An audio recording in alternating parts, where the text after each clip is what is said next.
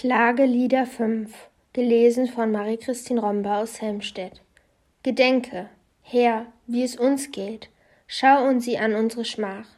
Unser Erbe ist den Fremden zuteil geworden und unsere Häuser den Ausländern. Wir sind Waisen und haben keinen Vater. Unsere Mütter sind wie Witwen.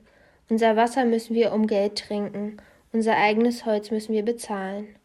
Die Verfolger sitzen uns im Nacken, und wenn wir auch müde sind, lässt man uns doch keine Ruhe. Wir mussten Ägypten und Assur die Hand hinhalten, um uns an Brot zu sättigen. Unsere Väter haben gesündigt und leben nicht mehr. Wir aber müssen ihre Schuld tragen.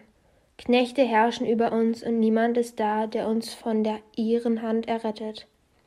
Wir müssen unser Brot unter Gefahr für unser Leben holen, bedroht von dem Schwert in der Wüste.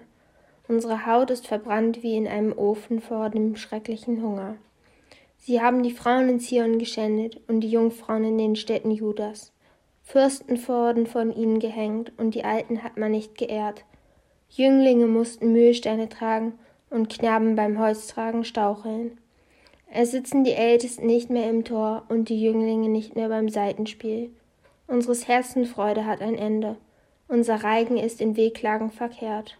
Die Krone ist von unserem Haupt gefallen. O weh, wir sind gesündigt haben.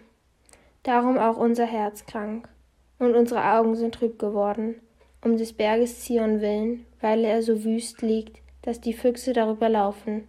Aber du, Herr, der du ewiglich bleibst und dein Thron von Geschlecht zu Geschlecht, warum willst du uns so ganz vergessen und uns lebenlang so ganz verlassen?